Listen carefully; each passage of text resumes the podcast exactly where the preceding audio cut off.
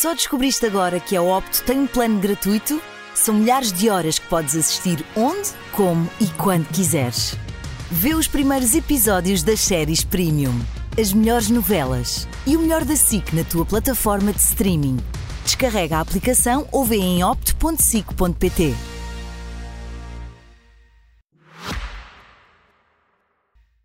Nós ainda estamos aqui. Bem-vinda, Ana Patrícia? Ou Muito Patrícia obrigada. Patrícia só. Muito boa tarde, seja bem-vindo ao primeiro jornal. Ana Patrícia Carvalho, 38 anos e estou como sou, no alta definição. Este é o presente e o destino da informação. Ana Patrícia só quando portavas mal ou não? Sobretudo quando me portava mal. Eu era uma peste. Desafiadora das regras, da autoridade dos meus pais. Imagina, se eles me impunham um horário para chegar, eu, se fosse preciso, ficava à porta 5 minutos ou 15, só para dizer: hum, eu respeito-vos, mas calma. Também tenho aqui alguma autonomia. Vem dançar. O balé ajudava a disciplinar essa... Sim, a minha disciplina, o meu rigor, a minha persistência vem muito daí, do balé, da música clássica. Eu ainda hoje a trabalhar estou a ouvir música clássica. Às vezes um reggaeton também, mas sobretudo música clássica para me focar. Tinha partido braços, pernas, tinha escoriações pelo corpo todo. Fui com a cara no passeio, o corpo no alcatrão e a cara no passeio. Portanto, eu não tinha este bocado de cara. O perfeccionismo que o balé tem ajuda a moldar a pessoa em que tu te tornaste. Sim, tornou-me demasiado perfeccionista às vezes. Eu acho que com a idade tenho conseguido aligerar e tenho conseguido admitir que, não querendo falhar, também posso falhar, também posso errar e está tudo bem. Mas trouxe-me muito esse perfeccionismo.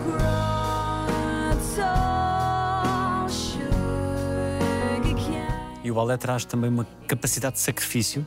Sim, muito sacrifício. Eu já fazia pontas e estar em pontas temos algumas dores eh, nos pés, os pés não ficam propriamente bonitos, há algumas mazelas, mas que com mais treino, persistência, tudo isso se ultrapassa para depois teres aquele resultado final que é praticamente pareceres um cisne em palco.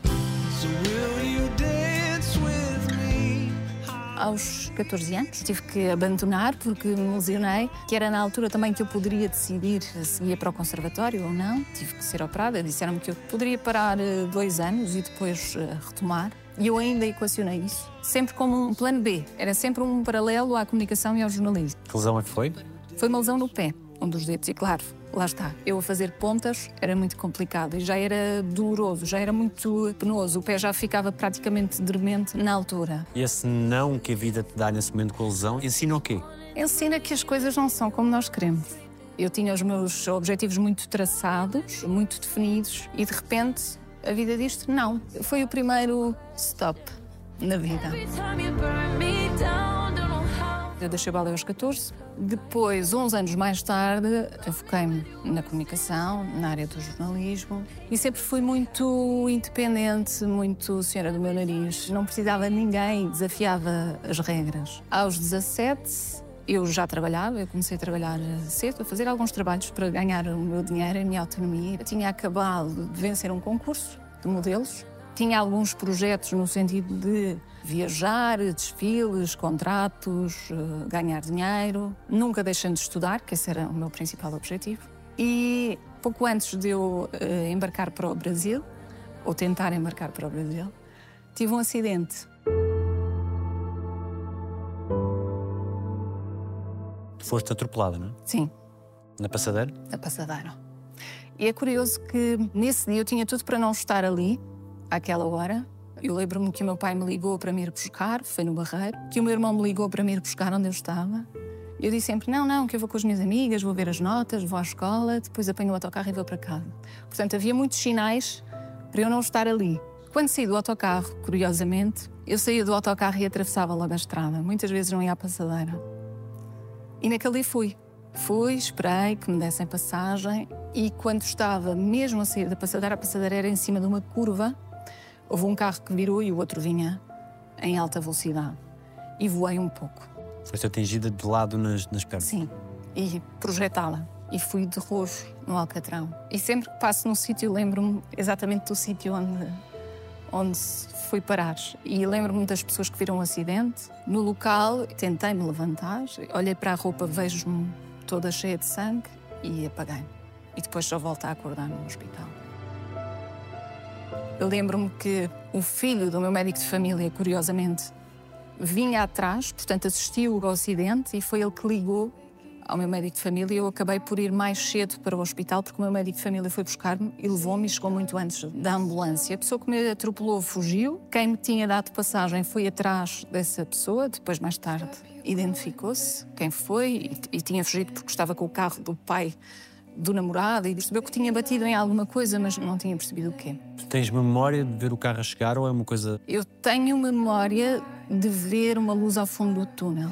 Eu sei que é estranho. O meu irmão brinca muitas vezes comigo e diz: Patrícia, isso era só um farolim.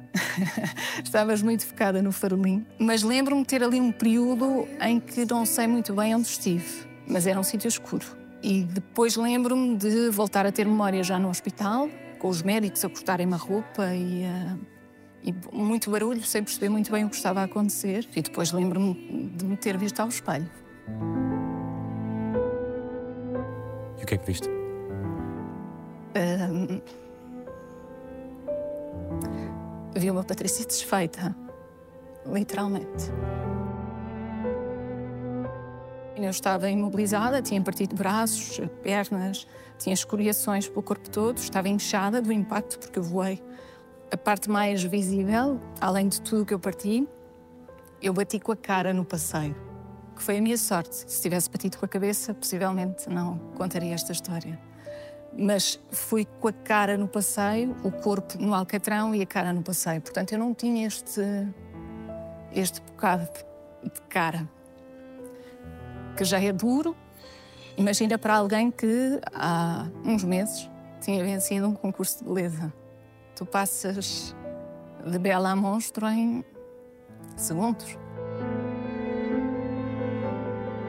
E eu acho que o mais eh, difícil, além daquilo que tu vês no espelho, que não é bonito, é a forma como as pessoas te olham. É perceberes a tristeza no olhar dos teus, porque de repente vêm numa cadeira de rodas, imóvel, sem este bocado, e perceberes nas pessoas que me iam visitar a casa durante esse período que lhes tinham dito: atenção, ela está mal, mas eu acho que ninguém está preparado para o estar mal. E portanto é tu sentires a pena no olhar das pessoas, algum nojo no sentido de, de- de se arrepiarem com, com uma ferida aberta, não é? Vis o teu estado na reação das pessoas. Sim, sim. Isso era algo que me incomodava muito. Eu gostava que as pessoas me fossem ver, mas depois eh, acho que ficava mais triste no final, porque percebia que as pessoas não estavam preparadas para me ver assim. Quando tu tomas consciência onde estás, no hospital, o que é que recordas desse momento? Eu recordo-me de ter eh, gritado, de ter tratado mal alguns médicos e pedido desculpa uns dias depois, porque estava em choque. Porque de repente, quando eu acordo, vejo muita gente à minha volta, percebo que me estão a cortar as roupas, não sei bem onde estou, não sei bem o que Há me dor? aconteceu. Há dor no corpo todo. Não consigo identificar. Sinto que o meu corpo levou uma pancada, o corpo todo. Lembro-me de não ter reagido bem, o que é que me estão a fazer e larguem-me, sem perceber muito bem, mas ainda estava ali num limbo de recuperar consciência e não. E depois, quando a primeira pessoa da tua família chega, tu tens ideia disso? Sim, chegaram os meus pais e o meu irmão e foi duro ver a reação, é? Eu lembro-me de ter despedido dos meus pais de manhã. E eles estão habituados à miúda independente, não é? E de repente sabem que estás num estado grave, vente de cadeira de rodas, imobilizada e há parte da cara que é uma ferida aberta. Acho que o olhar da minha mãe disse tudo. Eh, graças a Deus que o meu irmão tem o humor que tem e que disse qualquer coisa como felizmente fizeste uma esfoliação, estás muito melhor da acne ou das borbulhas. Ele tem esse poder de, de conseguir ter um humor que desconstrói. E o que é que a tua mãe e o teu pai disseram? Eu não me lembro o que é que eles me disseram, lembro-me que me abraçaram, ao que eu disse atenção, atenção à dor, mas que estiveram lá sempre. Os meus avós também, o meu irmão e alguns amigos também se iam revezando para me fazerem companhia, para me ajudarem. Mas a minha mãe esteve lá sempre e esteve numa de não desistir. Era a minha mãe que era a minha enfermeira, que me fazia os curativos, que me fazia os pensos, que me limpava a cara. E se eu hoje em dia não tenho marcas visíveis, é graças a ela, esteve de forma muito persistente a tratar e a minha pele, dada a idade também, aos 17 anos o teu corpo regenera de outra forma e eu consegui recuperar, se bem que os médicos na altura diziam que eu poderia ter aqui algum tipo de terapia para me preparar para fazer eh, plásticas, cirurgias plásticas reconstrutivas. Uh, felizmente na cara isso não aconteceu, tive que fazer nas mãos, mas foi algo simples. E na cara recuperei graças a essa persistência. Quais foram as consequências físicas? Foste operada Sim, ao braço, parti o braço. Nas pernas fiquei com algumas fraturas também. Escoriações tinha no corpo todo, do tempo que andei no Alcatrão. Nas mãos, eu lembro-me que as minhas mãos não tinham pele. Eu fiquei com os ossinhos eh, de fora, porque deslizei no Alcatrão durante muito tempo. e lembras-te de ver as tuas mãos? Lembro-me de ver, sim. Estava imobilizada, estava basicamente assim durante estes meses e tinha umas palas, não é, que me mantinham aqui e via sempre como faziam os curativos, a pele a crescer, depois há aquele período em que cresce meio verde, que tem bocados de alcatrão ainda, que tens que fazer essa limpeza. Eu fui assistindo a esse processo, tanto nas mãos como na cara, que era o mais visível. Lembro-me de, nos momentos de raiva e já com crostas na cara, de me apetecer eh, arrancar eh, tudo. Mas também não conseguia, por muito que quisesse. Nas coisas mais simples, quando tinhas comichão na cara? Não podia fazer nada. Tinha que pedir que me coçassem a cara.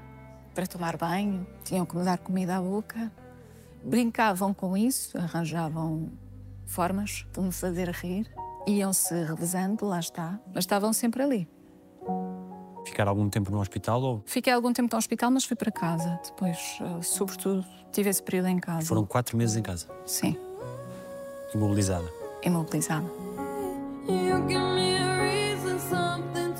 Estudei muito, foi a parte positiva. Os meus colegas de turma levavam-me os apontamentos e passavam algum tempo a mostrar-me os apontamentos e eu a ler. Estava no 11 ano e passei esse ano. Tive que fazer eh, orais, eh, porque eu não conseguia escrever ainda na altura. Já conseguia andar, ainda tinha pontos eh, nas mãos, ainda tinha algumas mazelas. E lembro-me nesse regresso à escola, muito se diz, não é? Quem conta um conto acrescenta sempre um ponto. E houve quem tivesse testemunhado o acidente, mas depois a dimensão da história já era diferente, não é? Eu já tinha voado, tinha sido atropelada de novo por outro carro que vinha do outro lado. E eu lembro-me de chegar à escola e dizer as pessoas começarem a fazer assim do género. Mas ela está melhor da cara, ela de certeza que fez ali qualquer coisa. Havia assim um olhar ainda de pena, de desconfiança que me incomodava. Mimos é que tiveste dos teus? Ai, tive todos. E esse acidente foi aquilo que me moldou porque, imagina, uma miúda super independente, super autónoma, que de repente fica mesmo dependente. E aí eu fiquei muito mais apegada à minha família. Percebi que eu tinha que ser mais eh, grata pelos pais que tenho, pela família que tenho, porque fiquei dependente deles e dependente para tudo. Teres uma filha imobilizada durante quatro meses é duro, sobretudo para alguém que é muito autónoma, que nunca dependeu de ninguém. E de repente depende para tudo. Para comer, para se levantar, para dormir, para tomar banho. Não foi fácil. E portanto eu acho que isso foi aquilo que me tornou mais pés na terra. Há um antes e depois desse. Ah, sem dúvida. E o facto de eles fazerem tudo por ti, quer o banho, quer dar-te de comer, etc. Isso provocou o quê na autoestima? Deixou a autoestima no lodo, ao início, numa revolta muito grande. Porquê? Porquê que isto aconteceu? Porquê que eu fiquei assim? Estou a dar imenso trabalho. Não era necessário. Será que foi mesmo um milagre ter sobrevivido? Será que não era mais simples Sei lá, tu colocas-te imensas questões, mas acho que. que nessa fase, sobretudo ao início, foi doloroso para mim eu não conseguir fazer absolutamente nada. Não conseguia ir à casa de banho. Ou, melhor, ia acompanhada com a minha mãe, tinha que ser a minha mãe a limpar-me, a lavar-me. Numa miúda, como te dizia, que era super independente. E de repente, alto lá, precisas, se calhar, aqui de um banho de realidade. Eu acho que foi isso que eu tive. Acho que desci mesmo, meti os pezinhos na terra e percebi o que é essencial. Tornou-te uma mulher mais receosa. Receosa não, mais resistente, mas com a noção de que as coisas mudam de um momento para o outro.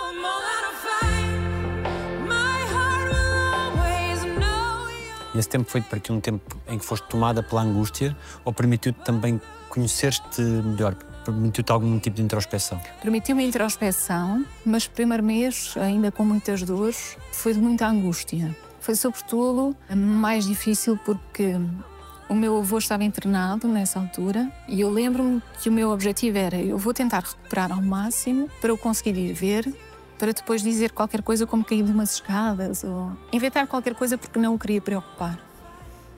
Acontece que o meu avô morre também durante esse período.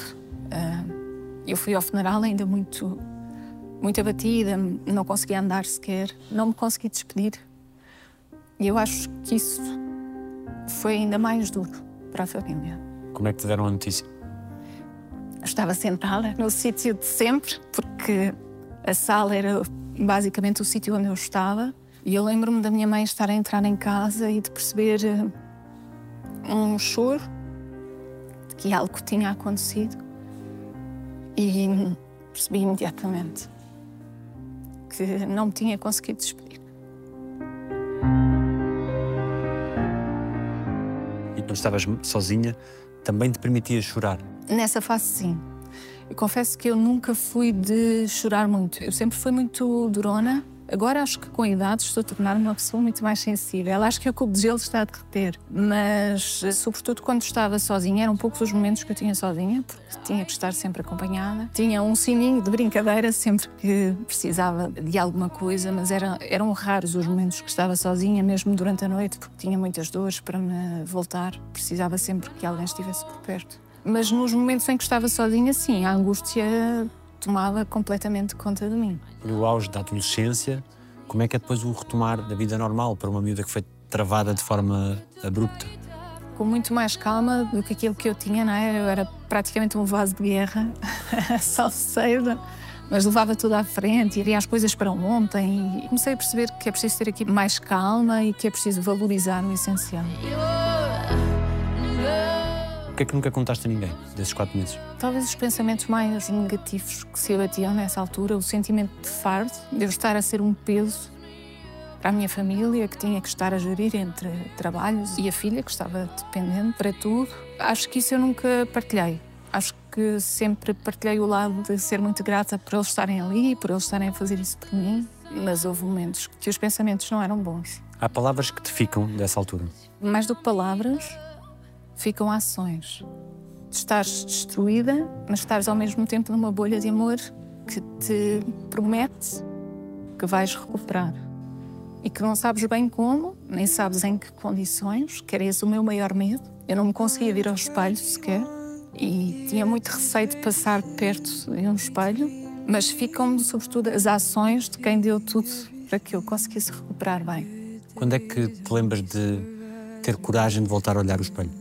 Quando tive que sair de casa para ir à escola, lembro-me de me olhar ao espelho com muito receio do que poderia ver. E, na realidade, a ferida foi cicatrizando, parecendo que eu ia ficar com um buraco aqui que teria que ser eh, preenchido. E era esse o meu medo. Mas, felizmente, quando eu saí de casa, eu já tinha uma ferida mais pequena e com um aspecto diferente, facilmente, com o cabelo à frente, conseguia disfarçar. Mas ainda não estava completamente convicta de que hum, a recuperação estaria iminente. Poderia ter que fazer algum tipo de cirurgia.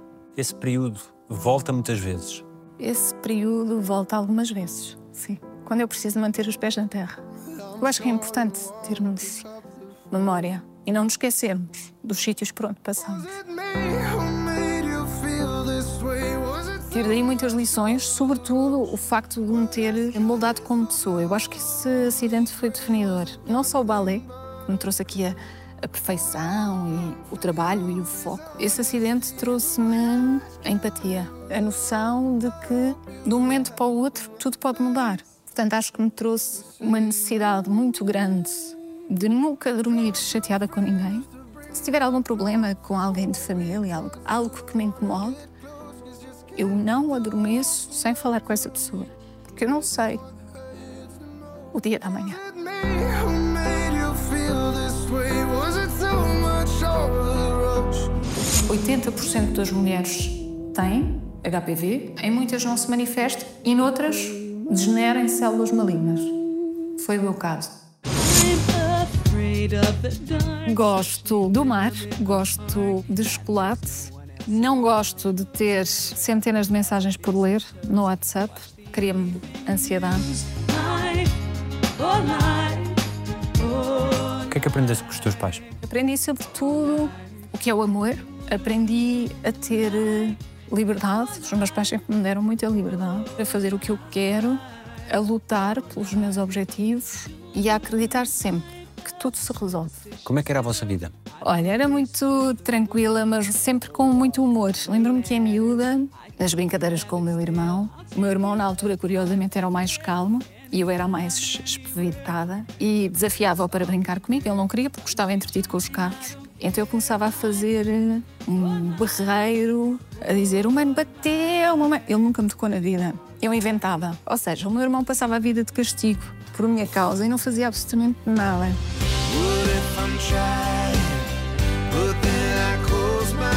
Sempre fomos uma família com uma abertura muito grande para falarmos sobre tudo, para falarmos sobre aquilo que sentimos, sobre aquilo que temos e para termos liberdade para podermos fazer. Tínhamos muitos momentos de cumplicidade, tínhamos muitos programas, eh, os quatro, não só de viagens, mas de atividades. Eu lembro-me que era uma risada constante. E depois eu tenho muito isso da minha família, que era ter a casa cheia com amigos, almoçaradas e jantaradas, passarmos muito tempo à mesa em conversas, a falarmos sobre tudo. E eu acho que essa cumplicidade que mantemos hoje em dia, já sinto que há aqui quase uma troca de papéis, no sentido de sou eu a ligar à minha mãe a saber o que é que andas a fazer.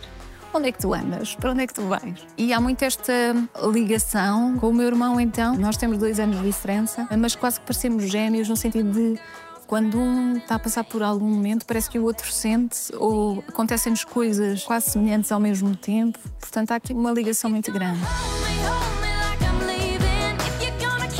Foi com o teu irmão que começaste a sair à noite? Sim, coitadinho. Teve que levar comigo. Eu adorava sair com eles porque eram mais velhos. Lembro-me no Algarve termos ido sair uma noite e às tantas ele desapareceu e estava lá um grupo e desapareceram mais umas meninas e tal. E eu fiquei sozinha. Eu pensei, pá, se calhar vou andando para casa, não é? E fui para casa e lembro-me dos meus pais perguntarem, então, mano? Eu disse, não, mano, vem-me trazer aqui à porta e voltou. Portanto, já havia aquela coisa da cumplicidade. Se ele tinha que me aturar, eu também amparava os golpes dele. Mas depois, coitado, se eu ia sair até às duas da manhã, ele às duas da manhã tinha que me ir buscar ao sítio onde eu estava. Antes disso estavas com a Barbie na cabeça? É verdade. Literalmente, há um vídeo, ou pelo menos eu tenho memória disso, do meu irmão estar a tocar a viola e a cantar os parabéns ao meu avô. E eu apareço no vídeo muito pequenina a dizer-lhe: Tu não cantas porque o avô ainda não chegou. E ele: Não, não, não. Eu disse: Tu não cantas porque o avô ainda não chegou. E ele continua a tocar. Então eu apareço a sacar de uma Barbie, a dar-lhe com a Barbie, a tirar-lhe a viola e a dizer: Eu disse que não podes cantar enquanto o avô não chegar. Portanto, eu já tinha este feitiozinho assim. E hoje como é que está esse feitiozinho? Ora bem, está um pouco mais moderado.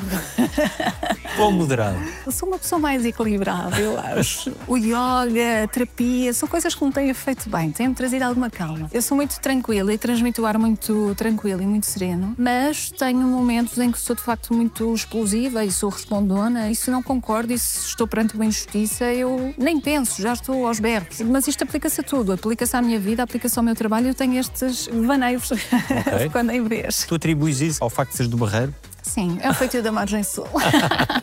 é um clássico, é um carisma, no fundo.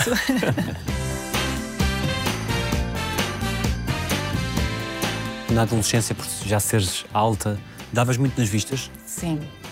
Então, eu tinha várias alcunhas. Chamavam-me Girafinha, Semáforo.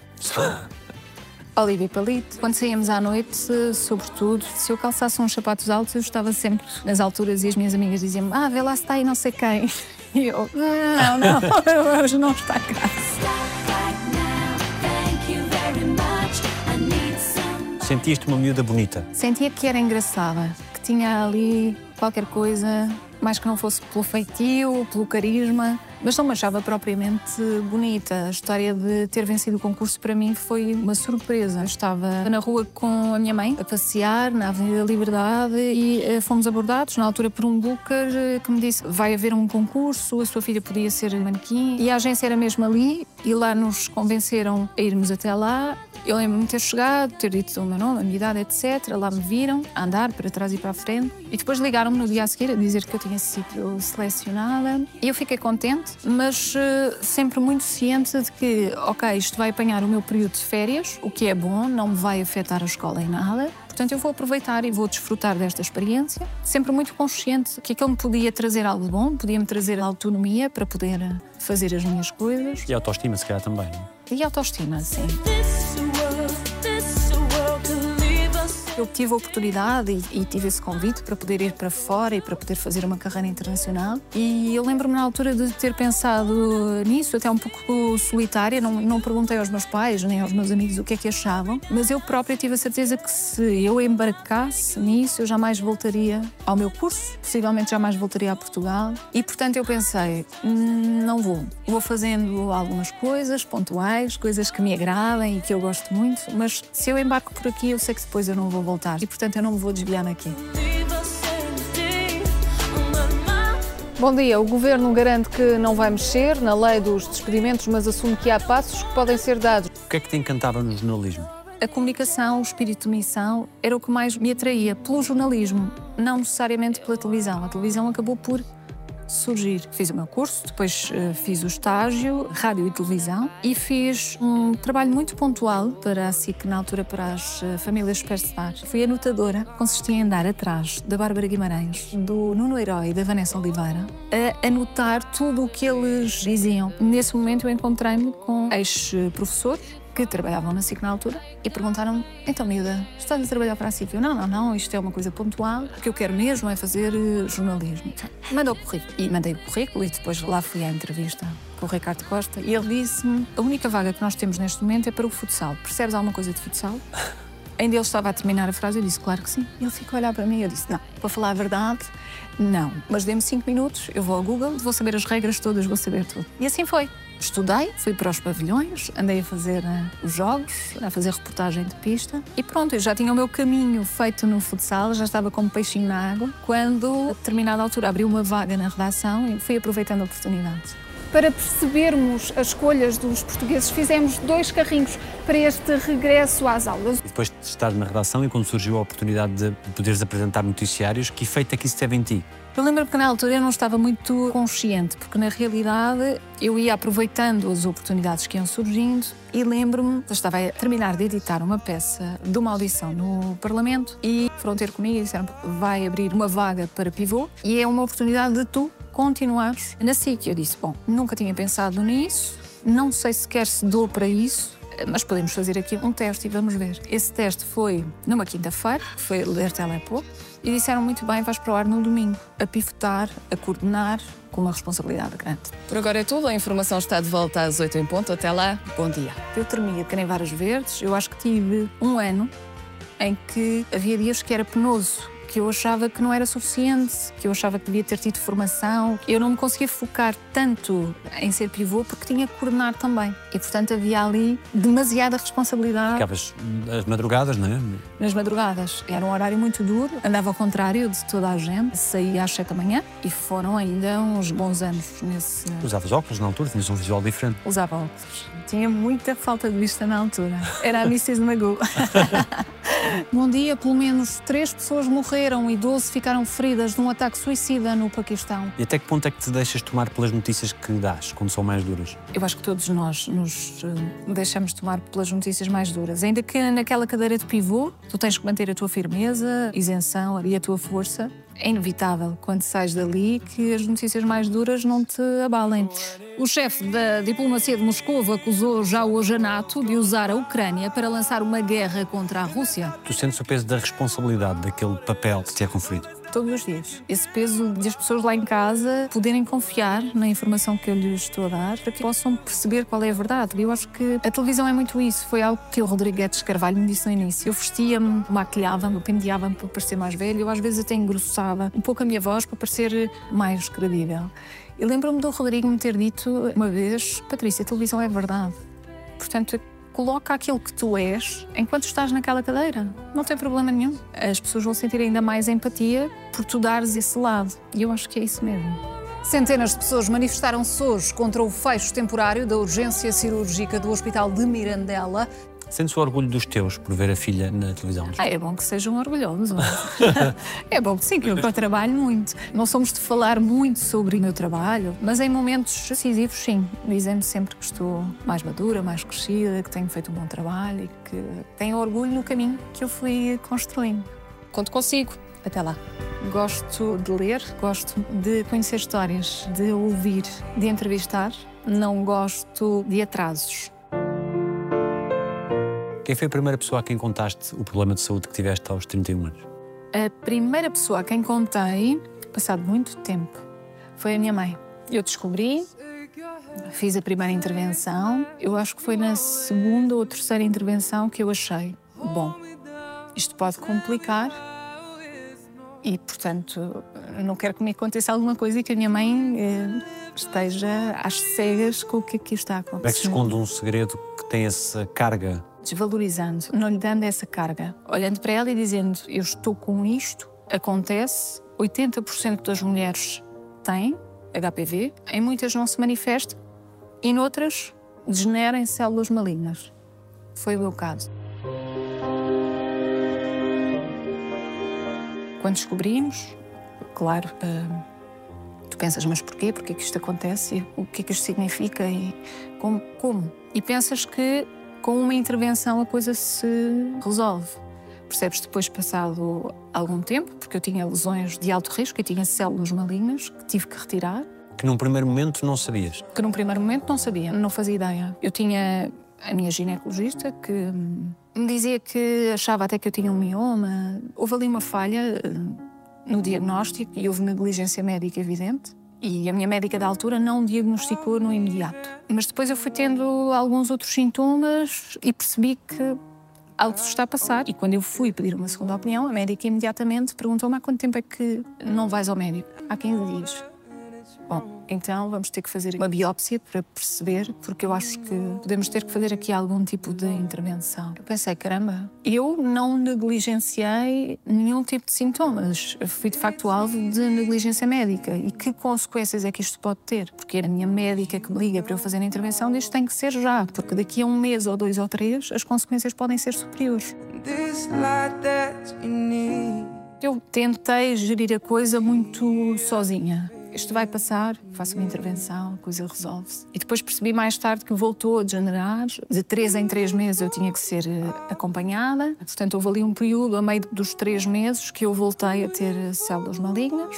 Voltei a ter que fazer uma intervenção para retirar essas células malignas. E aí sim, foi quando eu achei que devia contar à minha mãe, porque as coisas podiam complicar-se e, portanto, eu queria que ela estivesse lá comigo. Tanto que na terceira intervenção a minha mãe já foi comigo. Claro que eu desvalorizei, claro que eu não dei uma carga muito pesada à questão, até porque falar de cancro ou falar de células malignas na minha família é algo que nos toca muito, porque os meus avós morreram todos de cancro e, portanto, eu não queria trazer esse peso. Tentei desvalorizar, tentei levar eh, a situação com alguma leveza, a leveza possível. E no teu íntimo? No meu íntimo não havia essa leveza toda. Não havia.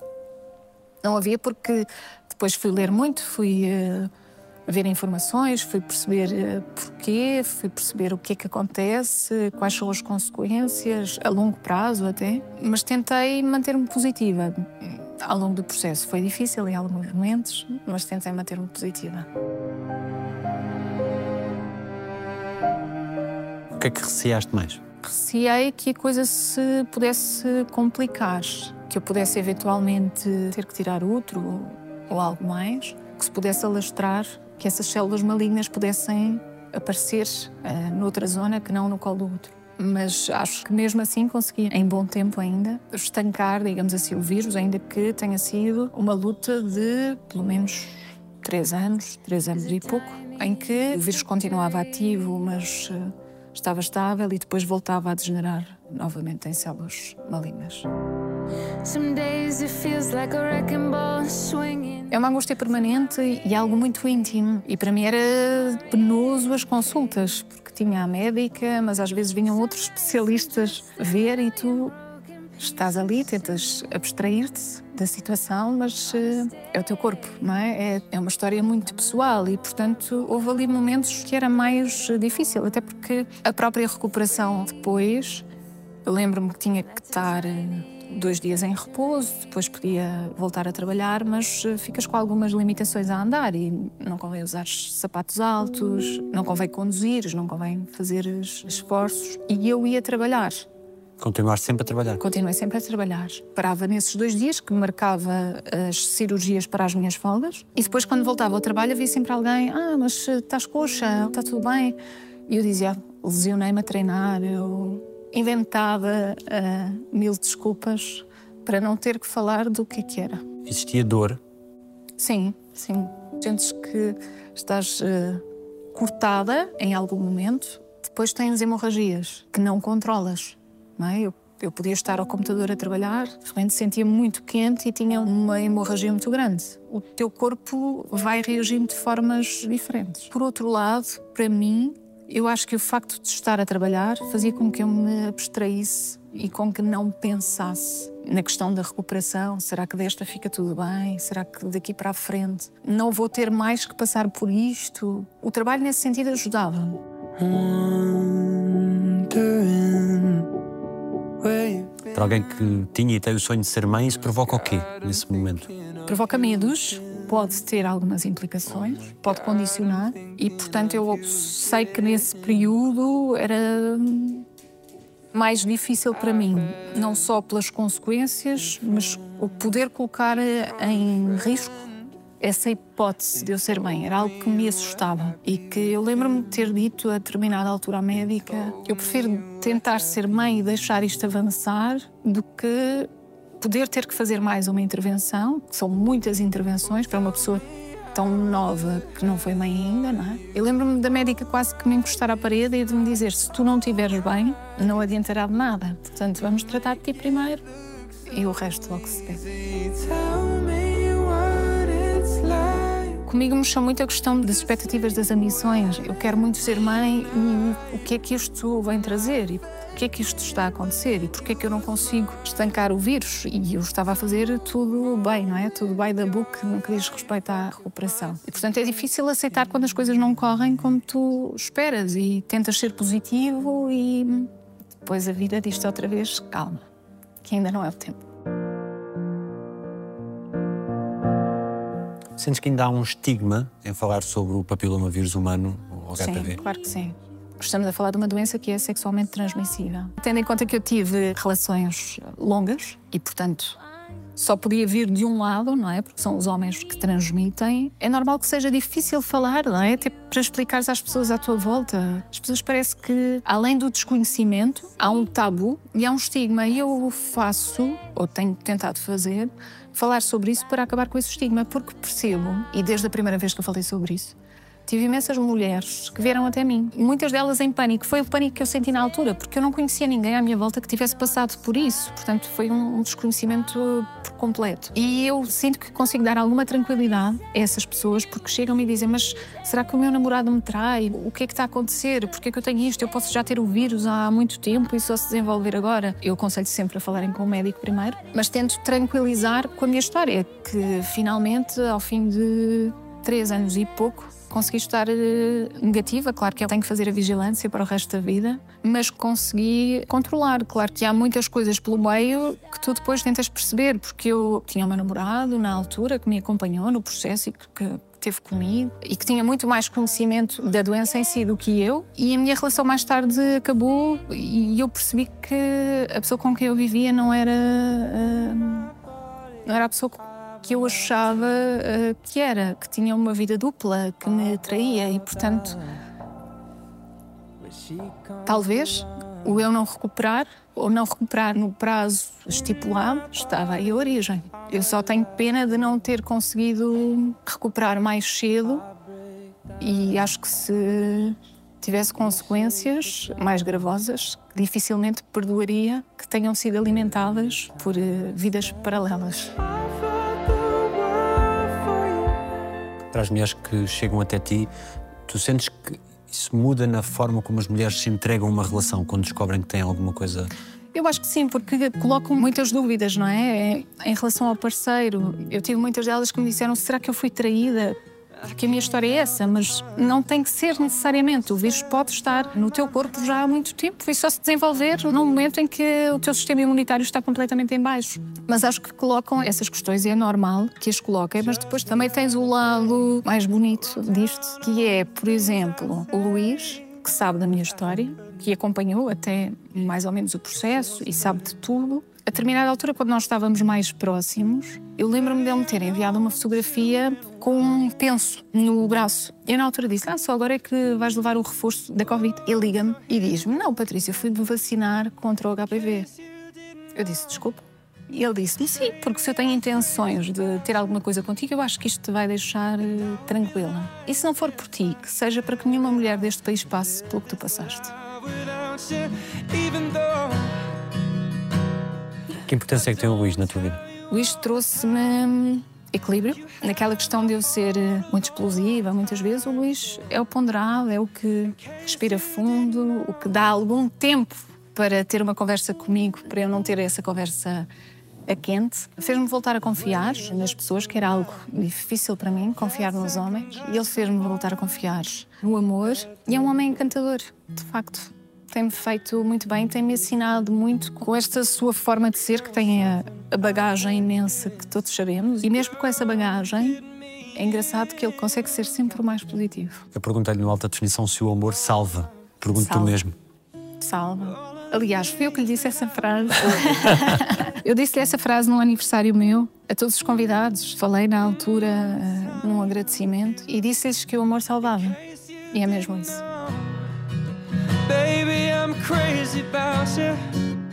Qual foi a maior manifestação de amor que tiveram para contigo? Tenho a sorte de ter tido muitas ao longo dos anos, mas sobretudo as ações. E ações diárias. Eu acho que no meu trabalho sou muito séria, muito firme, mas depois chego a casa e gosto de continuar a ser a miúda que desce do salto e que tem fragilidades e que tem dúvidas e que tem questões a toda a hora. E hum, ter quem nos ouça, ter quem nos escute, ter quem nos dê colo, eu acho que é uma manifestação de amor eh, diária. Eu tenho a sorte de ter isso do Luís, tenho a sorte de ter isso dos meus pais do meu irmão, do meu núcleo de amigos. Sinto que sou muito amada. Também sinto que lhes dou muito e que me têm retribuído ao longo dos anos.